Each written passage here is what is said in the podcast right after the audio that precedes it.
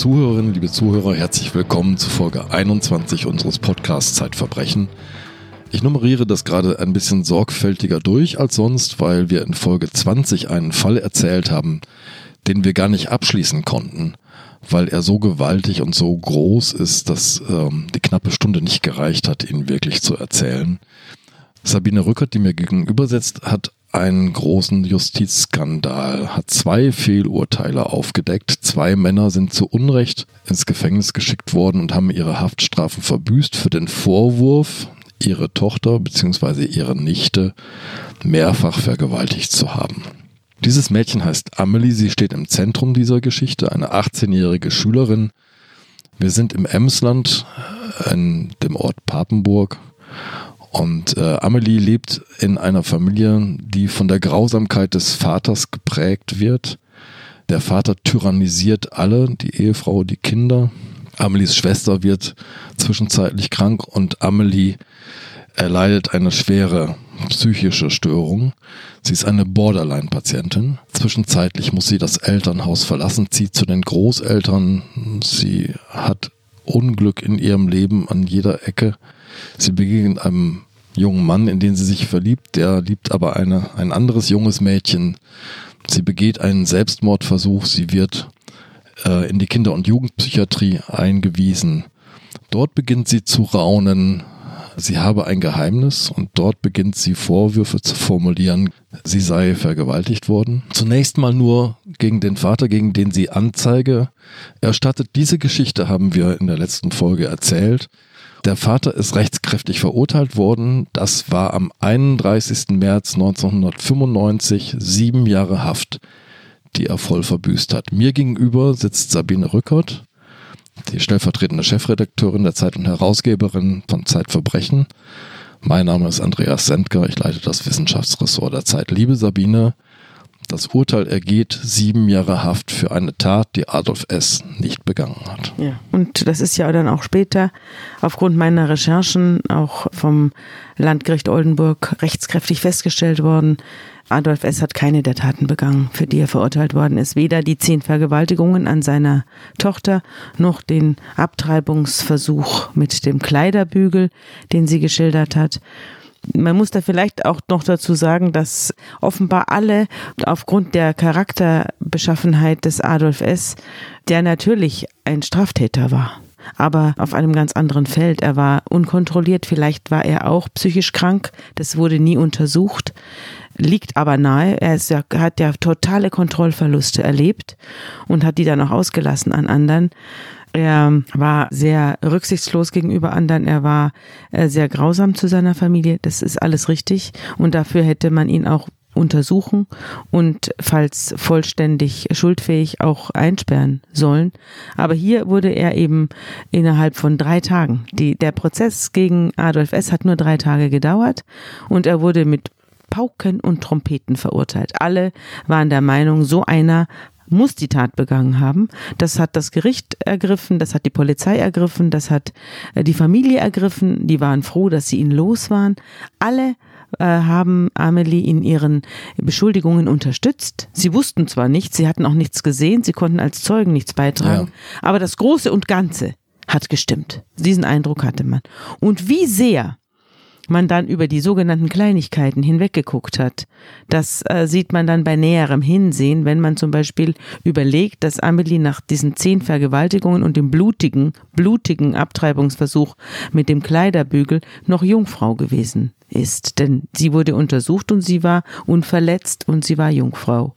Das Hymen war unverletzt. Da ja, gibt es das wusste ähm, das Gericht Gutachter, auch. Das, das Gericht beurteilen. wusste es. Das Mhm. Gericht hatte keinen Gutachter bestellt.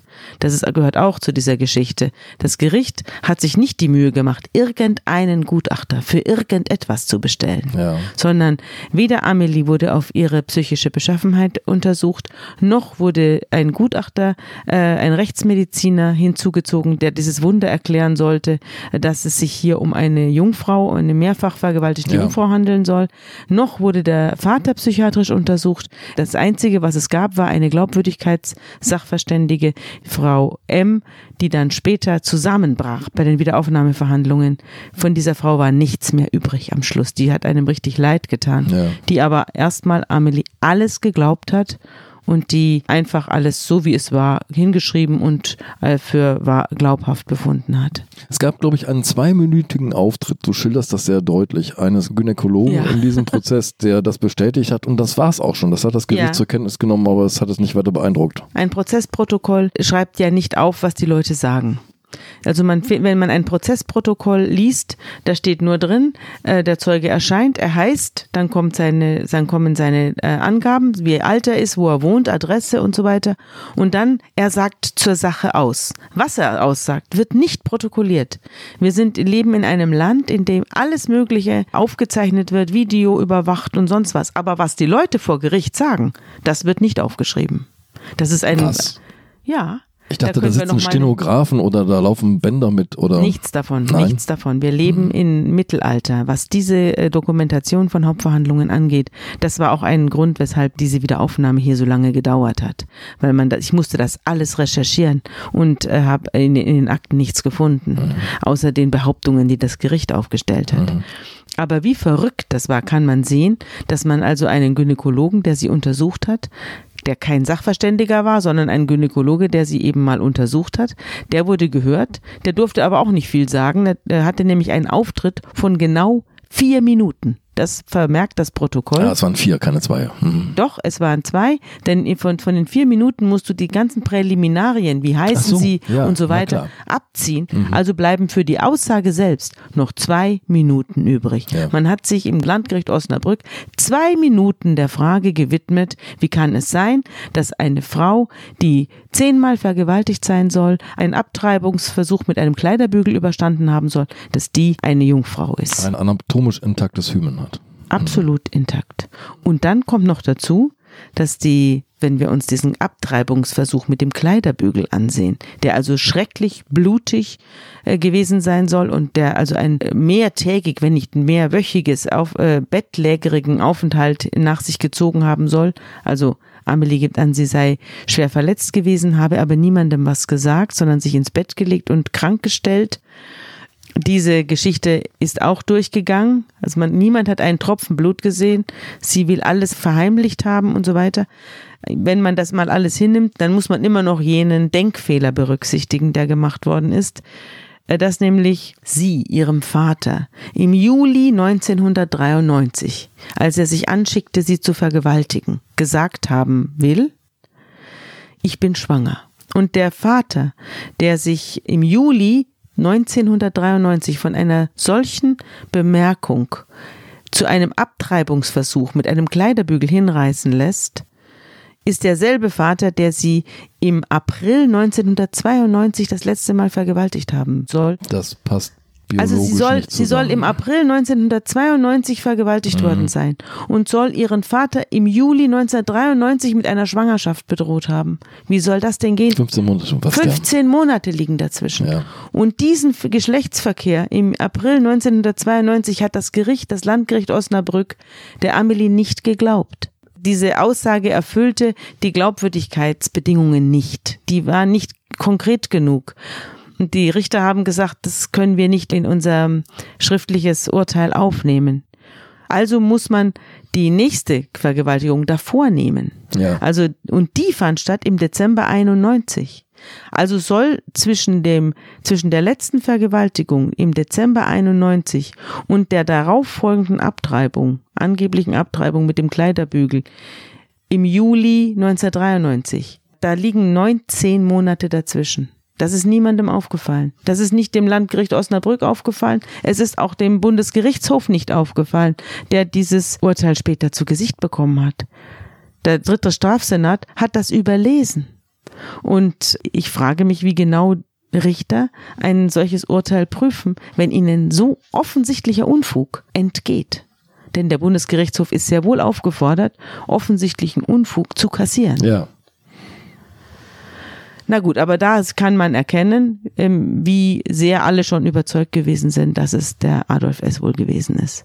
wenn sowas durchrutscht. Jetzt könnte man ja denken, es hat den richtigen getroffen. Wir haben in der letzten Folge all diese Grausamkeiten geschildert. Er schickt seine ältere Tochter, die, der irgendeine Kleinigkeit passiert ist, im Winter in Hausschuhen in den Schnee, lässt sie auf einem Bein stehen, wenn sie nicht mehr kann, schlägt er sie, er prügelt jeden, den er zu fassen kriegt. Bei kleinster, bei kleinstem Anlass rastet er völlig aus. Man könnte glauben, wenn man ihn für diese Taten nicht wirklich belangen kann, hat Amelie doch recht getan, ihn so ins Gefängnis zu bringen. Naja, es wäre natürlich richtig gewesen, wenn die Familie ihn angezeigt hätte. Die Familie war natürlich von ihm finanziell abhängig. Ja. Das wird wohl auch der Grund gewesen sein, weshalb die Mutter, die ich auch kennengelernt habe, also seine Ehefrau, eine nette, aber ganz schwache Frau, ganz lieb, aber konnte sich überhaupt nirgendwo durchsetzen. Und es war wohl auch kein Zufall, dass er sie ausgesucht hat die, die hingen an ihm finanziell, aber nicht innerlich. Sie waren innerlich froh, als er weg war. Die Erleichterung ergriff die ganze Familie. Die Erleichterung ergriff die ganze Familie. Ja. Liebe Hörerinnen und Hörer, die aktuelle Ausgabe von Zeitverbrechen ist jetzt versandkostenfrei im Zeitshop bestellbar unter dem Link shop.zeit.de-verbrechen. Das Ganze dreht sich aber in dem Moment wo es kurz vor dem Prozess gegen den Vater plötzlich bei Amelie eine Entwicklung gibt, die sehr überraschend ist, denn sie raunt jetzt plötzlich von einem zweiten Täter. Ja. Die Geschichte, die dahinter steht, ist so, dass Amelie auf der Station ähm, ja jetzt den Vater angezeigt hat. Es handelt sich um den Dezember 1994. Und den ganzen Dezember über sagt sie aus. Sie sagt erst bei der Polizei aus, dann sagt sie bei der Glaubwürdigkeitsgutachterin aus, dann sagt sie vor Gericht aus. Und den ganzen Januar über sagt sie wieder aus. Und sie, dadurch ist sie natürlich ständig gebunden. Sie hat was zu tun. Und danach, nach der Verurteilung des Vaters, beginnt die Kinder- und Jugendpsychiatrie wieder mit der alten Leier, in Anführungszeichen.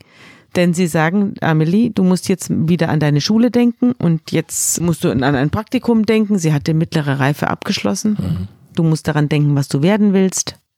Mit ihrem Onkel Bernhard fuhr sie dann auch im VW-Bus zu einem, zu einem Klinikum, ich glaube es war Düsseldorf oder so, und stellte sich dort als Azubi vor. Essen äh, war's. In Essen, ja. In genau. Essen stellte sie sich vor und ich weiß gar nicht, ob sie überhaupt in Betracht gezogen wurde von der, vom Klinikum also Essen. Sie hatte so Krankenpflege im Blick. Als ja, sie wollte Beruf, Krankenpflegerin ja. Mhm. werden, sie wollte Sprechstundenhilfe werden, sie wollte in irgendwas in diesem pflegerisch-klinischen äh, Bereich werden. Aber im Grunde wollte sie gar nichts werden. Also sie wollte im Grunde vor allem eines, sie wollte nicht aus dieser Kinder- und Jugendpsychiatrie raus. Ja. Und um das weiter zu erreichen, musste sie äh, jetzt mit ihren Beschuldigungen weiter fortfahren. Das war das Problem. Sie musste eine neue Krise, eine neue Sie musste eine neue Krise, Krise haben. Und es ist auch ganz interessant, Sie hat dann auch Literatur bekommen, da kommen wir aber später nochmal, wenn wir am Ende des Falles sind, nochmal auf die Literatur zu sprechen, die man der Amelie dort gegeben hat. Man hat ihr dort so Literatur für Opfer gegeben, für Opfer sexueller Gewalt, wie die sich am besten vorbereiten auf einen Prozess und auf was sie achten müssen, wenn sie ein, wenn sie aussagen, dass sie möglichst glaubwürdig werden und so weiter. Und da in diesen, in dieser Literatur steht drin, du musst ausmisten und dich so weit wie möglich von allen trennen, die dich dich gering schätzen, dann wirst du aufhören, wie, äh, dann wirst du hören, wie positiv über dich gesprochen wird. Hör zu, nimm es auf. Und das beherzigt Amelie dann auch. Amelie fängt dann an, ihren Onkel zu beschuldigen und sich auch von der Familie abzuwenden, beziehungsweise die Familie wendet sich von ihr ab, weil ihr ab jetzt mit der Beschuldigung des Onkels niemand mehr glaubt. Ihrer Schwester Sophia hat sie in ihr in deren Poesiealbum ein Gedicht geschrieben. Dieses Gedicht weiß ich nicht, wer das, wer das gedichtet hat. Ich habe auch versucht, das rauszukriegen. Ich habe auch hier die Dokumentation gebeten, das rauszukriegen. Es hat aber Zeit, niemand, ja. ja. unsere Dokumentation der Zeit und habe sie gefragt, wo, wer hat das gedichtet? Das haben die aber auch nicht rausbekommen. Das Gedicht existiert, aber also ohne bekannten Autor. Und das geht so. Wenn dich das Leid des Lebens drückt, und deine Seele bebt und weint, wenn dich kein Sonnenstrahl entzückt und dir so weit dein Glück erscheint, dann such dir eine Menschenseele, die mit dir fühlt und dich versteht. Und was dein Herz auch immer quäle, sei ganz gewiss, dass es vergeht. Das hat sie, hat Amelie ihrer Schwester ins Poesiealbum geschrieben und letztlich ist das genau das, was sie selbst getan hat. Sie hat sich auf dieser Kinder- und Jugendpsychiatrie Menschen gesucht, die ausschließlich für sie da waren. Sie hatte auch eine Krankenschwester, die nur für sie da war. Ja, auf die wollte ich jetzt gerade zu sprechen kommen. Es ist die 25-jährige Krankenschwester, wir nennen sie hier mal Frauke. Ja. Die begleitet Amelie ständig. Die begleitet Amelie zur Polizei. Die hat schon die ganzen Aussagen gegen den Vater mitbegleitet. Sie hat zum Teil daneben gesessen während der Aussage. Und vielleicht erklärst du mal, warum das eigentlich völlig ungewöhnlich und nicht. Ja, sie war ja dann selbst auch noch Zeugin. ist. Das ist das Problem. Es ist natürlich verrückt. Der Kriminalbeamte will ja die Wahrheit herausfinden. Er ist ja nicht dazu da, dass irgendjemand sich gut fühlt. Es geht die Tür auf und jemand kommt herein, der eine Straftat anzeigt. Der sagt, ich bin Opfer geworden von irgendetwas. Zum Beispiel von einer Vergewaltigung. Dann muss der Kriminalbeamte feststellen, wie kann ich das beweisen? Was für Kriterien muss dieser Mensch erfüllen, damit das vor Gericht Bestand hat, was er jetzt hier sagt? Und wie muss ich recherchieren, um zu beweisen, beziehungsweise um zu widerlegen, was der hier sagt? Der Kriminalbeamte muss ergebnisoffen handeln. Das ist für viele, die Opfer einer Vergewaltigung geworden sind, schwer zu verstehen. Dass sie dann zur Polizei kommen und dort meist von Frauen, es sind fast immer Frauen, die das machen inzwischen, befragt werden und zwar sehr intensiv befragt werden. Und zwar so befragt werden, dass man den Eindruck hat, die glauben mir kein Wort. Die glauben in der Regel den Leuten schon, aber das ist nicht ihre Aufgabe. Es kommt auch gar nicht darauf an, festzustellen, ob die Kriminalbeamtin dir glaubt oder nicht. Sie muss die richtigen Fragen stellen. Sie muss die Aussage so hinterfragen, dass am Schluss ein schlüssiges Bild dieser Tat und der Vorgeschichte und Nachgeschichte entsteht. Das ist ihr Ziel. Und äh, eine Kriminalbeamtin wird in der Regel einen Menschen befragen und dann wird er sagen, wer könnte davon wissen? Wen muss ich noch alles befragen, der diese Aussage bestätigt bzw. widerlegt? Wie sieht das Umfeld aus? Was sagen die dazu? Deswegen wurde ja auch Amelies komplette Familie vernommen. Es wurden ja alle gefragt. Und unter anderem eben auch die Schwestern auf der Station, die wurden auch gefragt. Und äh, es ist natürlich verrückt, dann jemanden, der sozusagen als Zeuge als weiterer Zeuge dienen soll, den schon zur Vernehmung mit hinzuzuziehen. Der sitzt daneben, hört, ist voller Empathie, voller Aussagen, Mitgefühl, ja. ist, identifiziert sich mit diesem Mädchen, sitzt daneben, kriegt mit, was, was Amelie sagt und wird hinterher anschließend selbst befragt und sagt dann, oh Wunder, zufällig genau dasselbe. Wir haben später dann auch festgestellt, dass die Amelie und die Frauke ihre Aussagen abgesprochen haben. Die haben das gegenüber der Glaubwürdigkeitssachverständigen, haben sie es zugegeben. Der haben sie das erzählt, dass sie ihre Aussagen abstimmen. Die hat es mitgeschnitten und aufgezeichnet. Daher wusste ich es dann später. Ah, du konntest das nachlesen. Ich konnte es nachlesen, steht im Glaubwürdigkeitsgutachten drin. Ja. Und wir können noch eins ergänzen, denn es fällt auf im Nachhinein sozusagen über das ganze Geschehen von Anzeige bei der Polizei, Aussage vor Gericht und so weiter, wie wortgleich Amelie formuliert, als habe sie sozusagen die Geschichte auswendig gelernt. Das liegt daran, dass die Vernehmungsprotokolle in die Psychiatrie gewandert sind. Das ist auch streng verboten. Also ein Polizeibeamter, der einen Opferzeugen vernimmt, vernimmt ihn und schreibt alles auf, was er sagt. Dann wird der Opferzeuge später von der Staatsanwaltschaft und vom Gericht nochmal vernommen. Und die Frage ist jetzt, ob er dann was anderes erzählt. Das ist Ja, wichtig. genau. Das ist wichtig, Bleibt er bei dass seiner Aussage. ja, bei seiner Aussage, wie konsistent ist die Aussage Ja. über längere Zeit. Ja. Nur jemand, der das wirklich erlebt hat, kann es dann auch wirklich konsistent weitererzählen und immer klar schildern, was passiert ist. Der Lügner vergisst viel. Der Lügner, gerade wenn er eine Lüge in einen realen Zusammenhang eingebaut hat, passieren ihm Fehler. Er vergisst, was er vorher erzählt hat, weil er es nicht erlebt hat. Ja. Nur wer etwas erlebt hat, kann es auch wirklich ganz korrekt wiedergeben. Es gibt in der Vernehmung eine spontane Frage des Polizisten, auf die der Lügner eine spontane neue Lüge erfinden muss, Infos, die er dann im Nachhinein möglicherweise auch wieder vergisst. Genau. Und das ist ja Mhm. auch, das machen ja auch gute Glaubwürdigkeitssachverständige, also gute Kriminalpsychologen, die vernehmen die Leute ja auch nicht, äh, wie fing's an, wie hört's auf, sondern die fragen kreuz und quer. Der Anzeigeerstatter muss ständig herumspringen im Kopf und muss sagen, nein, das stimmt nicht, da kam jemand zur Tür rein, nein, nein, nein, das, die Fenster waren offen, nein, die Fenster waren zu, die Gardinen waren zugezogen und so weiter. Also nur jemand, der wirklich in diesem Zimmer war und das wirklich gesehen hat, kann das dann in dieser Geschwindigkeit vor und zurück und hin und her Ja. äh, reell beantworten. Und da achten die ganz genau drauf. Und da fliegen sehr, sehr viele Leute auf, denen das passiert. Das passiert und, in diesem Fall nicht. und in diesem Fall passiert es nicht, weil die äh, Vernehmungsprotokolle in die Psychiatrie wandern und das Mädchen diese Vernehmungsprotokolle dort auswendig lernt. Später, als die Pflegeakte dann in die Hände der Verteidigung kam und äh, Herr Schwenn, der Rechtsanwalt Schwenn, der dann mit der Wiederaufnahme der beiden Männer Jahre später, muss man Jahre sagen. später Nach verbüßter Haftstrafe. ich habe ihn darum gebeten, diese Sache äh, vor Gericht durchzukämpfen. Aber da kommen wir dann noch drauf, was das dann auch noch für, äh, für hatte. Der hat dann die Pflegeakte in die Hände bekommen und hat die aufgeschlagen und da fielen ihm die Vernehmungsprotokolle entgegen. Und äh, da, da hat man ja gesehen, in welcher Weise da unprofessionell und tendenziös, ja, ich möchte fast sagen, mit einer guten Absicht bösartig gehandelt worden ist. Ja. Sabine, jetzt müssen wir zurück zu Bernhard M. Bernhard M., liebe Zuhörerinnen und Zuhörer, über den haben wir in der letzten Folge schon ein bisschen ausführlicher gesprochen, denn Bernhard M. ist der gute Geist der Familie. Ein Riese, fast zwei Meter groß, über 100 Kilogramm schwer, ein gutmütiger Riese, einer, der immer eingreift, vermittelt, hilft, der sein Zimmer freiräumt im Haus der Großeltern von Amelie, als Amelie dort einziehen will.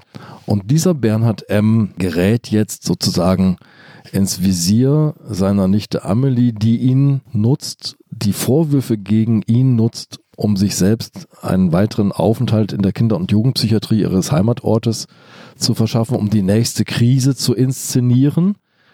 Und sie sagt ganz knapp zu ihrer Krankenschwester Frauke, ich will zur Polizei gehen, gehst du mit? Ja. Schon im Dezember 1994, als das Gericht auf der Zielgeraden ist mit dem Vater und die Staatsanwaltschaft, fängt äh, Amelie an, auch den Onkel zu beschuldigen, der bis dahin eigentlich eine Lichtgestalt war und sie schildert mehrere schwerwiegende Vergewaltigungen, die ihr äh, widerfahren sein sollen, von diesem Onkel. Sie machte erst Andeutungen gegenüber dem Psychiatriepersonal über diesen Onkel, wie schrecklich der sei und wie er sie verfolgen würde mit den Augen und wie er immer so komisch grinsen würde. Das sind übrigens auch so Realitätsverzerrungen, die man von Borderline-Patienten kennt, dass sie also ähm, zum Beispiel sich verfolgt fühlen von Menschen, also jetzt nicht im Sinne von Paranoia, wobei das schon an die Paranoia grenzt. Also Borderline-Erkrankung, kommen wir später ja auch noch drauf, ist äh, eine schwere Erkrankung, die auf der Grenze zwischen Neurose und Psychose sich manifestiert. Und Borderline-Erkrankte haben keine Wahnvorstellungen, aber sie haben starke Verzerrungen der Realität. Also sie nehmen zum Beispiel Menschen als feindselig wahr, die ihnen gar nichts Böses wollen. Oder sie fühlen sich verfolgt oder verhasst von Menschen, die mal nicht freundlich zu ihnen sind. Und wenn sich andere, die von ihnen geliebt werden, sich von ihnen abwenden, dann werden sie übermäßig rachsüchtig. Das weiß man auch, das gehört Ja. auch zum Krankheitsbild Ja. dazu. Ja. Sie kennen keine Grenzen in ihrer Rache. Wir müssen unseren Zuhörern und Zuhörern nochmal sagen, die Ärzte wissen, dass Amelie Borderlinerin ist. Das Gericht und die Ermittlungsbehörden wissen das nicht, denn es Nein. wird nie aktenkundig, jedenfalls in der ersten Phase. Das wird noch sehr von Bedeutung sein. sein. Wir werden uns über Borderliner vor Gericht werden wir uns nochmal unterhalten müssen, Sabine. Äh, jetzt kehren wir zurück. Also Amelie äh, beschreibt ihren Onkel, fühlt sich von ihm verfolgt, beobachtet, mit den Augen ausgezogen quasi. Ja. Da sind wir gerade. Da sind wir und äh, sie schildert eben äh, mehrere Vorfälle. Da ist zunächst der Dachkammervorfall. Amelie ist ja umgezogen zu ihren Großeltern. Der Onkel hat ihr Platz gemacht, das habe ich ja geschildert. Der hat ihr sein Zimmer zur Verfügung gestellt. Dieses Zimmer liegt im Dachgeschoss des großelterlichen Hauses. Und da war ich auch. Das, man klettert da hoch, es ist ganz gemütlich und es ist sehr hellhörig. Also man hört alles im Haus Da Das sieht sind man Holzdecken, auch Holzdecken, es ist nicht besonders gut die abgedichtet. Treppe knarrt. Die Treppe knarrt und da wohnt sie oben. Und sie, auch da ist sie häufiger abends weg und betrinkt sich bis zur Bewusstlosigkeit und kommt nachts nach Hause. Auch das wurde letztlich nirgendwo thematisiert, dass dieses Mädchen oft nächtelang weg war und vollkommen betrunken nach Hause gekommen ist, bis zum Filmriss. Was in dieser Familie kein Thema war. Das ist auch etwas, was, da, was darauf hindeutet, dass man nicht aufeinander geachtet hat oder die Augen verschlossen hat vor bestimmten Dingen. Na, jedenfalls kam sie in dieses Zimmer und sie beschreibt dann, dass sie eines Tages, als sie in diesem Zimmer nach Hause kommt, angetrunken bzw. schwer betrunken, dass dieser Onkel auf einmal im Zimmer steht und sie vergewaltigen will und sich ihr aufdrängt und sie dann auch tatsächlich im Bett im, in ihrem Nachthemd überwältigt und äh, mit ihr den Geschlechtsverkehr gegen ihren Willen durchzieht, vorher allerdings noch zu einer Kommode eilt und sich ein Kondom überzieht. Das schildert sie und das wird dann später widerlegt. Das wird zunächst widerlegt durch eine Tante, die sagt, an diesem Tag, an dem das passiert sein soll, waren wir da. Es Ja. handelte sich nämlich um Ostern. Das Haus war voller Besuch. Das Haus war voller Besuch und wir schliefen im Vorzimmer dieses Zimmers. Ich und mein Mann, wir schliefen im Vorzimmer, da konnte niemand durchgehen und nebenan jemanden vergewaltigen. Die Tante, als die das erfährt, dass die Amelie den Bernhard eben äh, dieser Tat bezichtigt, ruft sie bei der Staatsanwaltschaft an und sagt das, dass es nicht gewesen sein kann dass an Ostern 1994 mein Bruder meine Nichte vergewaltigt hat. Und der Staatsanwalt ist außerordentlich unfreundlich zu ihr, sehr ruppig. Sie legt auf und hat ein ganz schlechtes Gefühl. Sie hat das Gefühl, sie hat einen großen Fehler gemacht. Hat sie auch. Sie hätte zu einem Anwalt gehen müssen und sich nicht diesem Staatsanwalt anvertrauen dürfen. Dieser Staatsanwalt war unglaublich miserabel. Ein so voreingenommener und schlechter Staatsanwalt, äh, der hätte eigentlich seinen Job verlieren müssen durch diese Sache. Hat er natürlich nicht, wie alle. Wie niemand Also hat diese Aussage Job ist nie zu. Protokoll genommen worden? Oder? Die Aussage wurde äh, zu Protokoll genommen, aber er hat sie sehr schlecht behandelt am Telefon und Mhm. hat ihr schon dort zu verstehen gegeben, dass er das alles nicht glaubt. Okay. Daraufhin wurde sie vernommen. Sie lebte in Bayern und man hat ihr die Polizei vorbeigeschickt und dort hat sie das wiederholt. Sie hat gesagt, das kann nicht sein. Es gab ein Osterfest und wir waren da. Dieses Datum stimmt nicht. Und daraufhin wurde die Sache aufgenommen und dann nach Papenburg gefaxt zur Polizei dort. Und die Papenburger Polizei hatte nichts Eiligeres zu tun, als es irgendjemandem mitzuteilen. Denn am selben Tag, an dem die Tante ihre Aussage macht, taucht Amelie mit einer Karte bei der Polizeibeamtin auf. Mit einer Karte, die habe ich hier, guck mal, da steht drauf, hier, danke, danke, thank you, merci, ta. Also du siehst hier lauter kleine Enten Kleine Entchen. bedanken sich in allen Sprachen der Welt bei der, ja. bei der Polizeibeamtin und da sagt sie, oh, wie lieb waren sie zu mir, dass sie mich äh, unterstützt haben gegen meinen bösen Vater. Und ähm, natürlich wusste Amelie zu dem Zeitpunkt, dass eine Aussage eingegangen war, die ihre eigene Anzeige widerlegt. Aber Das der, Re- wusste sie. Der Reflex der Polizeibeamte müsste doch jetzt sein, Moment mal, also gerade ist Ihre Aussage zusammengebrochen, jetzt sagen Sie doch mal, wie es wirklich war, wenn es nicht genau. dieses Datum Erstens hätte die Polizeibeamtin stutzig werden müssen. Zweitens hätte die Polizeibeamtin sagen müssen, schön, dass Sie da sind. Frau S., setzen Sie sich doch gleich mal hin. Ich habe hier nämlich eine, einen kleinen Widerspruch aufzuklären. Ja, das genau. tut sie aber nicht. Sondern war. Wie? sie sagt, passen Sie mal auf, Amelie, es ist, ist sehr gerührt von dieser Karte, das Ja. hat sie später selber zugegeben, sehr gerührt von dieser Karte und vernimmt sie nicht gleich, sondern gibt ihr 14 Tage Zeit und sagt ihr, in 14 Tagen werde ich sie vernehmen. Nein, sie Ja. gibt ihr 14 Tage Zeit, sich eine neue Sie Geschichte sich, auszudenken. sie gibt ihr 14 Tage Zeit, sich eine neue Geschichte auszudenken. Nach 14 Tagen wird sie von der Polizei abgeholt, in die Polizeidienststelle verbracht und wird dort vernommen, hat sich inzwischen schriftlich eine neue Aussage zusammengereimt, erarbeitet. erarbeitet und zwar verlegt sie diesen ganzen Vorfall um vier Wochen in den Mai. Er soll also Mitte April stattgefunden haben. Sie sagt, es hat alles genauso stattgefunden, aber es war Mitte Mai. Aber warum hat sie das Datum verwechselt? Sie, sie hat das Datum nicht verwechselt. Sie sagt, sie habe diese Tat um vier Wochen nach vorne verlegt. In Wirklichkeit sei sie ja um Mai, im Mai gewesen. Ja. Sie soll aber im April stattgefunden haben, weil sie im Mai bereits 18 Jahre alt war. Und sie habe nicht gewusst, dass man verurteilt wird für eine Tat, die man an einer erwachsenen Frau begeht. Sie ah. habe gedacht, wenn, die, wenn das Opfer volljährig ist, sei eine Vergewaltigung keine Straftat mehr. Das hat sie behauptet, obwohl sie gerade wusste, dass ihr Vater äh, genau deshalb verurteilt werden wird. Und man glaubt ihr das. Man nimmt ihr das ab. Ja, es geht sogar so weit, dass das Landgericht Osnabrück später schreibt, sie sei aus schlechtem Gewissen und von Reue geschüttelt von sich aus zur Polizei gekommen, um die Sache richtig zu stellen. Von der Tante steht kein Wort im Urteil von der Tante, die ein anderes Datum genannt hat, dass sie von der Polizei abgeholt werden musste, dass sie ermahnt worden ist, die Wahrheit zu sagen, dass man ihr angekündigt hat, dass sie, dass man sie in 14 Tagen nachvernimmt. All diese Dinge stehen nicht im Urteil. Nein. Die habe ich alle erst später ermittelt, erfahren, aus der Pflegeakte und so weiter mir zusammengesucht. Es stimmt natürlich alles, was ich zusammengesucht habe, aber das, Ur das Gericht hat die Wahrheit so verbogen, man hörte es förmlich knarren. Wir sprechen hier über das Landgericht Osnabrück. Und Sabine, lass uns noch über weitere Taten, vorgebliche Taten von Bernhard M. reden, bei denen das Landgericht ähnlich absurd ja. versagt. Vielleicht muss ich zu dem Dachkammervorfall. Der noch Dachkammervorfall, das ist genau. das Stichwort in den Gerichtsakten. Der genau. Dachkammervorfall wird eben äh, so geschildert. Also das neue Datum steht jetzt fest. Im Mai tut sich wieder ein Problem für Amelie auf. Diesmal ist nämlich die Freundin mit im Haus.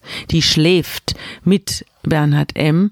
ein Stockwerk unter der Dachkammer. Bernhard M. hat eine Freundin, von der noch später die Er Rede hat inzwischen eine Freundin hm. und äh, die schläft mit ihm da unten in der, unter der Dachkammer. Und jetzt soll er also diese Freundin verlassen, die Dachkammer hochgeschlichen äh, sein und äh, soll dort die Nichte vergewaltigt haben. Und die Freundin sagt, es kann nicht sein. Der Bernhard hat so geschnarcht, ich habe überhaupt nicht schlafen können, sagt sie bei der Vernehmung. Ja. Ich hätte es gemerkt, ich hätte, man hört mhm. das auch. Ich bin ja selber die Treppe rauf und runter gegangen. Es ist, es ist verrückt. Es ist ganz ein Holzhaus. Ja. Das hat aber das, das hat ja niemand geglaubt. Das hat ja auch das Gericht nicht geglaubt. Der das Gericht hat so gesagt, ja, ja, vielleicht sind Sie ja doch mal ein bisschen eingeschlafen. Das können Sie doch nicht ausschließen, genau, oder? Genau. Können Sie es ausschließen? Ja oder nein? Ja. Und dann äh, hat sie gesagt, ja, was soll ich da ausschließen? Sie wollen doch, sie wollen doch nur das hören, was Amelie stützt. Und dann hat das Gericht gar keine Antwort mehr gegeben. Ich habe diese Frau dann gesprochen, die ist in Tränen ausgebrochen. Die hat noch mehr Sachen mit dem Landgericht Osnabrück erlebt, die erzähle ich gleich. Mhm.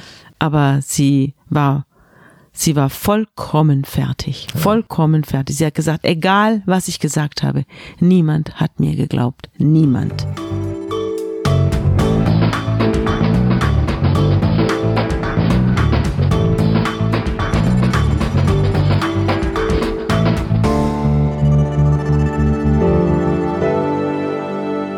Laufe dieser Geschichte müssen wir immer wieder daran erinnern. Wir reden auch jetzt bei Bernhard M. über einen Mann, der rechtskräftig verurteilt wurde und viereinhalb Jahre im Gefängnis saß, um diese vermeintlichen Straftaten zu verbüßen. Kommen wir zu den weiteren Vorwürfen, die ja. Amelie erhebt, denn auch da ergeben sich immer wieder Ungereimtheiten, über die das Gericht ja. unbedingt hätte stolpern Es gibt müssen. den sogenannten Weihnachtsvorfall. Im Jahre 1994 fährt Amelie äh, nach Hause, um Weihnachten zu Hause zu verbringen bei ihren Großeltern. Ja. Der Vater ist ja nicht mehr da, der ist ja bereits im Knast und äh, sie will jetzt mit dem Rest der Familie die, die äh, Weihnachtstage verbringen und fällt dort auch auf als gut gelaunt. Also sie macht der, der Familie gegenüber einen aufgeräumten und gut gelaunten Eindruck. Sie wirkt in sich ruhig und zufrieden einen anderen Eindruck, ganz anderen, einen diametral anderen Eindruck hinterlässt sie in der Psychiatrie. Dort sagt sie, sie, sie wollte gar nicht nach Hause gehen und es sei alles so schrecklich, weil dort ist nämlich der Onkel und der würde sie ihr wieder nachstellen und so weiter. Und der guckt immer so komisch. Und sie fürchtet ja. sich und dann sagen die, ja, wenn was ist, ruf an. Hier ist die Telefonnummer, ruf uns an. Handy gab's ja noch nicht zu der Zeit. Mhm. Und richtig ruft sie an. Sie ruft an und zwar aus dem Büro ihres Vaters in dem Elternhaus, obwohl sie ja eigentlich bei den Großeltern wohnt, ruft sie aus dem Elternhaus an, dem daneben liegenden Haus, und sagt, sie sei geflohen, ganz leise, sie sei geflohen vor der Weihnachtsgesellschaft, der Onkel würde ihr so nachstellen. Und, äh, und wird dann, während sie diese ganzen äh, Beschuldigungen erhebt, dass der Onkel ihr nachstellt und dass sie sich vor dem Onkel so fürchtet, was sie jetzt tun soll. Und die Schwester ist gleich ganz aufgeregt und, und ruft eine andere Schwester noch dazu und dann lauschen sie ihr und dann erzählt sie eben, dass sie den Onkel so fürchtet. Und dann sagen die, ja komm, nimm doch ein Taxi und komm nach Hause. Dann wird der Chefarzt noch geweckt und wird noch äh, mit der reingezogen und der sagt dann, ja, sie soll halt ein Taxi nehmen und heimkommen, wir zahlen das. Das macht sie aber nicht, sondern sie bleibt die ganzen Weihnachtsfeiertage über Ja, zu Hause. die Mutter nicht verlassen, erklärt sie. Ja, angeblich will sie die Mutter nicht verlassen. Die Leute zu Hause haben einen ganz anderen Eindruck, nämlich dass sie sehr gerne da ist. Und die, das Telefonat, in dem sie den Onkel beschuldigt, wird immer leiser und leiser. Und dann fragt irgendwann die Krankenschwester, warum bist du denn so leise? Ist er denn da? Und dann sagt sie, ja. Ist er, belästigt er dich jetzt im Moment? Ja. Die, die Schwester stellt sich vor, was jetzt alles der Onkel mit dem Mädchen macht, während sie telefoniert. Ja. Ein Mädchen, das gerade seinen Vater hinter Schloss und Riegel gebracht hat, telefoniert mit der psychiatrischen Anstalt und wird gleichzeitig von dem Onkel belästigt. Und macht die äh, Schwestern zu akustischen Zeuginnen sozusagen Genau. eines, eines Übergriffs. Das Gericht kann später weder äh, nachweisen, wie der Onkel in das Haus gekommen sein soll, Ja. weil der keinen Schlüssel für das Haus hatte und die Schlösser überdies nach dem Abgang des Vaters ausgetauscht worden Ja, waren. damit der Tyrann nicht wieder reinkommt. Ja. Noch findet der, der Bruder, der Amelie sucht und sie dort antrifft am Telefon, irgendjemanden bei ihr vor. Sie ist allein, als er sie beim Telefonieren überrascht und sie bittet, wieder zur Gesellschaft zurückzukommen.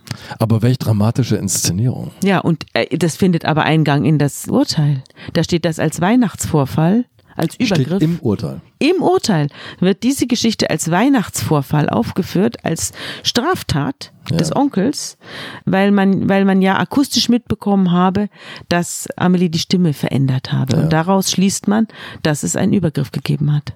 Sabine, jetzt müssen wir auf zwei Vergewaltigungen im vermeintliche Vergewaltigung, ver vorgebliche Vergewaltigungen im Auto kommen. Das Ja. eine Mal, wir hatten das schon mal erwähnt, der Onkel Bernhard M. ist ja sehr hilfreich, unterstützt seine Nichte sehr und fährt sie zu einem Bewerbungsgespräch. Amelie möchte gerne Krankenschwester werden, fährt sie zu einem Bewerbungsgespräch an ein Krankenhaus in Essen und dort auf dem Parkplatz steht der Bus, mit dem der Onkel unterwegs ist und sie gebracht hat. Genau. Dieses Bewerbungsgespräch hat es gegeben. Amelie hatte äh, kurz vorher ihren 18. Geburtstag und der Onkel hat ihr 500 D-Mark, was ja damals noch gab, äh, 500 D-Mark zu ihrem 18. Geburtstag geschenkt. Das spielt eine Rolle. großzügiger, hilfreicher Onkel. Ja, das spielt auch eine Rolle. Sie fahren da gemeinsam hin. Das Bewerbungsgespräch findet mehr oder weniger erfolglos oder unerfreulich statt. Äh, Und sie fährt mit dem Onkel wieder zurück. Später sagt sie, der Onkel habe sie, als sie von dem Bewerbungsgespräch zurückkommt, auf der Ladefläche des hinten ausgeräumten VW-Busses, Bulli, vergewaltigt. Auf dem Parkplatz. Ja, auf dem Parkplatz. Und zwar vor 14 Tagen. Also es ist jetzt, das passiert jetzt alles, während sie in der Psychiatrie ist. Da schildert sie das jetzt. Ja. Ja. Quasi während ganz frisch. Mhm. Ganz frische Vergewaltigung und während der Vergewaltigung sollen Kinder, Schulkinder aus einer benachbarten Schule da in, zum Fenster reingeguckt durch die haben. beschlagenen Scheiben. Die Polizei sucht auch diese Kinder und findet sie nicht. Es gibt diese Kinder nicht. Und die 500 D-Mark, die äh, der Onkel ihr zum Geburtstag geschenkt hat, von denen behauptet sie, das habe er ihr hinterher gegeben, sozusagen als Lohn für die Vergewaltigung. Habe er ihr hinterher noch 500 Euro zugesteckt.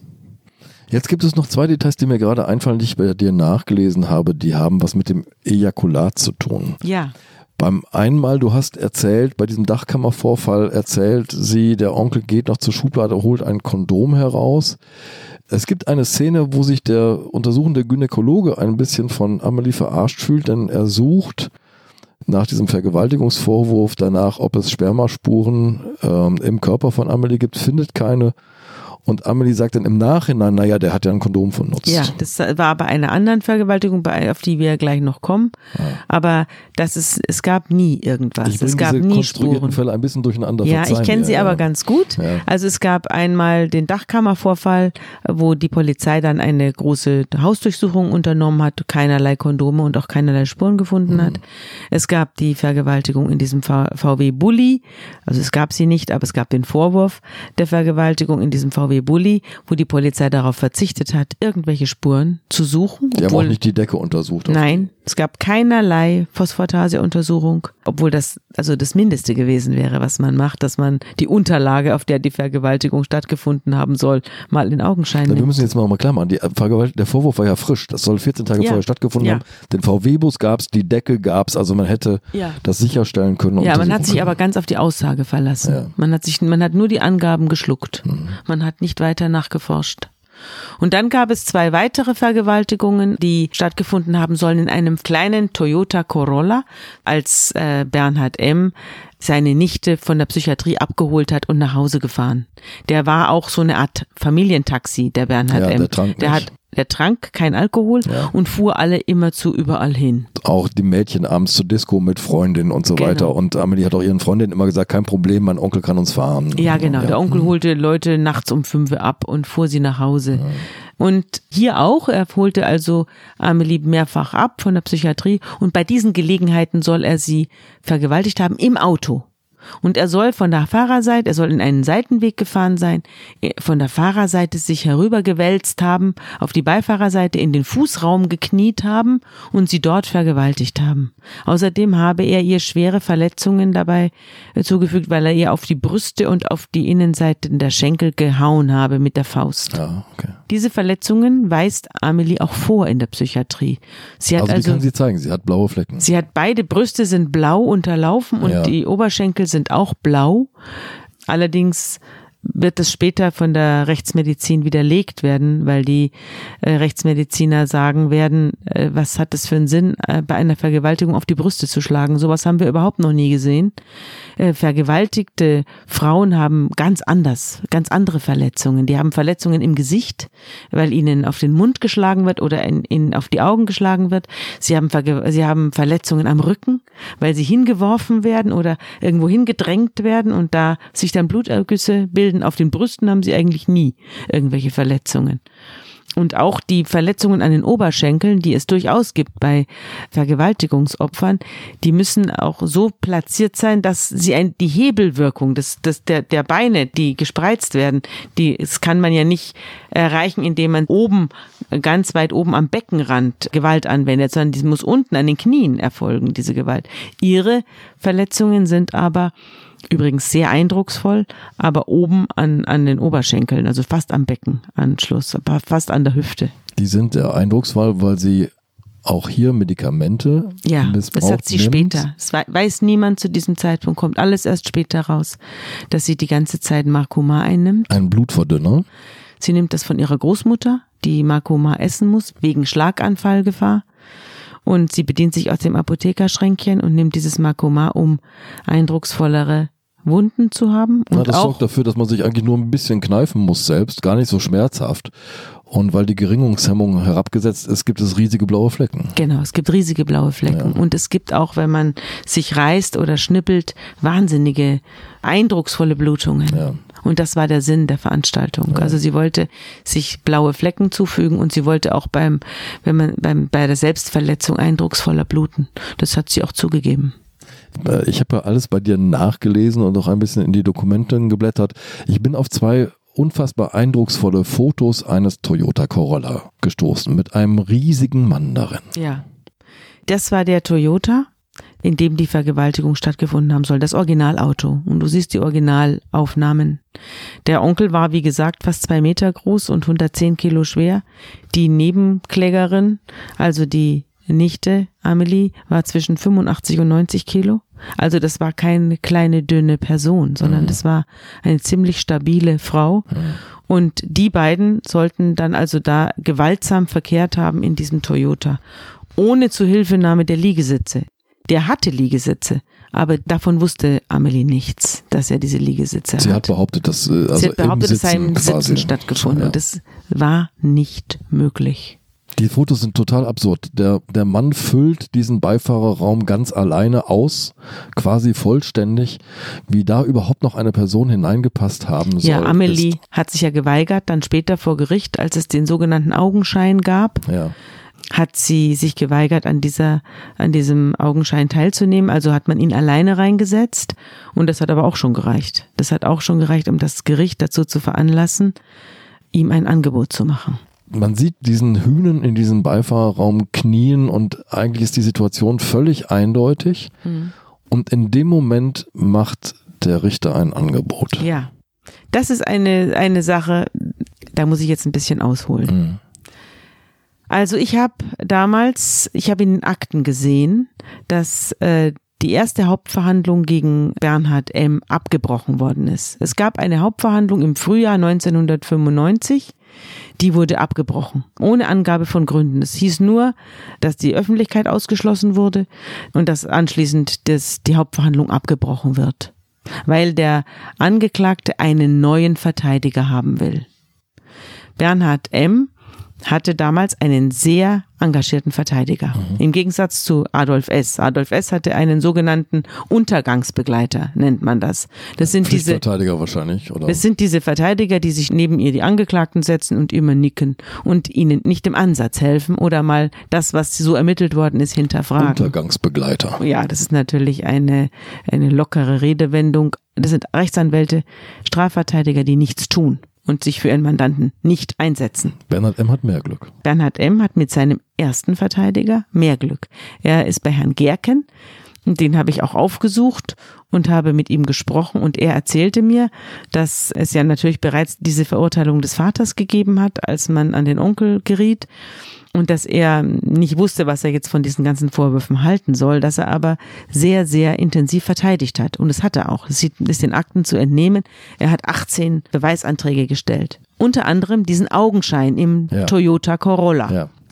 Da begab sich also der Verteidiger, der Staatsanwalt, das Gericht, das muss man sich vorstellen, die gesammelte Gemeinde, begab sich zu diesem Toyota Corolla und setzte den riesigen Onkel in den winzigen Wagen rein. Und der wälzte sich dann da herüber und machte allen vor, wie es stattgefunden haben soll, laut Amelie. Und jeder sah, das war nicht möglich. Das ist gegen die Natur, gegen die Physik. Wo eine Masse ist, da kann die andere nicht sein. Und danach wurden alle sehr nachdenklich. Und dann berichtete mir Herr Gerken, habe der Richter, der Vorsitzende Richter ihn beiseite genommen und habe gesagt, passen Sie mal auf. Sagen Sie mal dem Herrn M., wenn er jetzt ein bisschen was zugibt, ein bisschen was gesteht, dann kann er auf Bewährung davon kommen. Sogenannte goldene Brücke. Eine goldene Brücke. Und die äh, Nebenklägervertreterin, also die Rechtsanwältin der Amelie, sagte, ach, meine Mandantin würde es eigentlich auch schon reichen, wenn er sich entschuldigt. Und dann mit dieser, mit diesem Angebot ging der Rechtsanwalt Gerken zu seinem Mandanten Bernhard M. in den Knast und sagte, Herr M., ich habe hier ein Angebot vom Gericht. Sie sollen ein bisschen was zugeben. Dann können, dann kriegen Sie Bewährung und sind raus. Dann ist die Sache ausgestanden. Ich kann Ihnen ehrlich gestanden nur raten, das zu machen. Dann sind Sie raus. Und er hat mir geschildert, dass sein Mandant, also Bernhard M., der Onkel, rot angelaufen ist vor Wut und gesagt hat, verlassen Sie meine Zelle, ich will mit Ihnen nichts mehr zu tun haben. Sie glauben ja gar nicht an meine Unschuld. Sie glauben ja nicht an meine Unschuld. Was will ich von einem wie Ihnen? Und am nächsten Tag, als die Hauptverhandlung eröffnet wird, entlässt der Richter die, das, das Auditorium und äh, äh, schließt die Öffentlichkeit aus, weil er jetzt ein, ein kleines irgendwie Geständnis vom Angeklagten hören will, um seinen Deal durchzukriegen. Aber der Angeklagte denkt nicht daran. Bernhard M. sagt, ich bin unschuldig. Ja.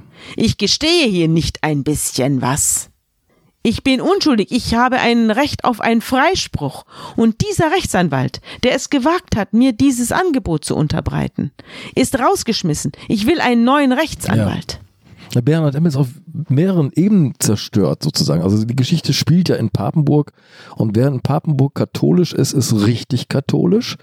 Bernhard M. ist ein sehr gläubiger Mann und diese Sünde die ihm da vorgeworfen wird, die passt überhaupt, das geht nicht. Das ist mit seinem Lebensbild, mit seiner Religion, mit seinem Glauben, mit seiner ganzen Person nicht vereinbar. Auf einen solchen Deal kann er sich nicht einlassen. Nein, das kann er nicht. Und das ist gegen seine Natur. Deswegen wirft er den Verteidiger raus. Ja. Und im August findet dann die zweite Hauptverhandlung statt. Da hat er einen neuen Verteidiger, der auch nichts für ihn tut, der nichts für ihn tut. Er hat ein, sich also verschlechtert Ja. von der Verteidigung her. Und das Gericht macht von sich aus keinen neuen Augenschein, obwohl es sich um dieselben Richter handelt. Und es darf aus dem aus der ersten Hauptverhandlung dieser Augenschein nicht übernehmen Nein. oder Nein. Nein? Jetzt, jetzt hätte, nein. Die erste Hauptverhandlung gilt nicht mehr. Die ist wie, als wäre sie, hätte sie nie stattgefunden. nein, der Corolla auf dem Parkplatz hat nie stattgefunden Nein, der, sozusagen. der Corolla auf dem Parkplatz hat nie stattgefunden. Jedenfalls nicht für das Gericht. Und das Gericht macht eine zweite Hauptverhandlung. Da kommt wieder die Tante nicht vor, die ein Alibi gewährt. Ja. Es kommt diesmal auch nicht vor der Corolla. Es wird kein Augenschein gemacht. Der Verteidiger kommt von sich aus nicht drauf zurück. Und diese ganze Situation im Corolla unterbleibt und, und findet Eingang, als hätte es nach den Schilderungen der Amelie so, als hätte sie stattgefunden, wörtlich. Und findet so Eingang in das schriftliche Urteil. Obwohl die Richter wissen, sie wussten es, dass es nicht möglich war. Liebe Zuhörerinnen, liebe Zuhörer, Bernhard M. wird verurteilt zu viereinhalb Jahren Gefängnis. Sabine und wir werden weiterreden müssen, nämlich darüber, wie es gelingen konnte, wie es auch dir gelungen ist, diese Justizirrtümer aufzudecken und zu einer Korrektur dieser Irrtümer beizutragen. Das heißt, wir werden die beiden verurteilten Männer Adolf S. und Bernhard M noch einmal in Gedanken aufsuchen. Das machen wir in zwei Wochen. Genau. Und ich hoffe, dann sind wieder alle dabei. Vielen Dank.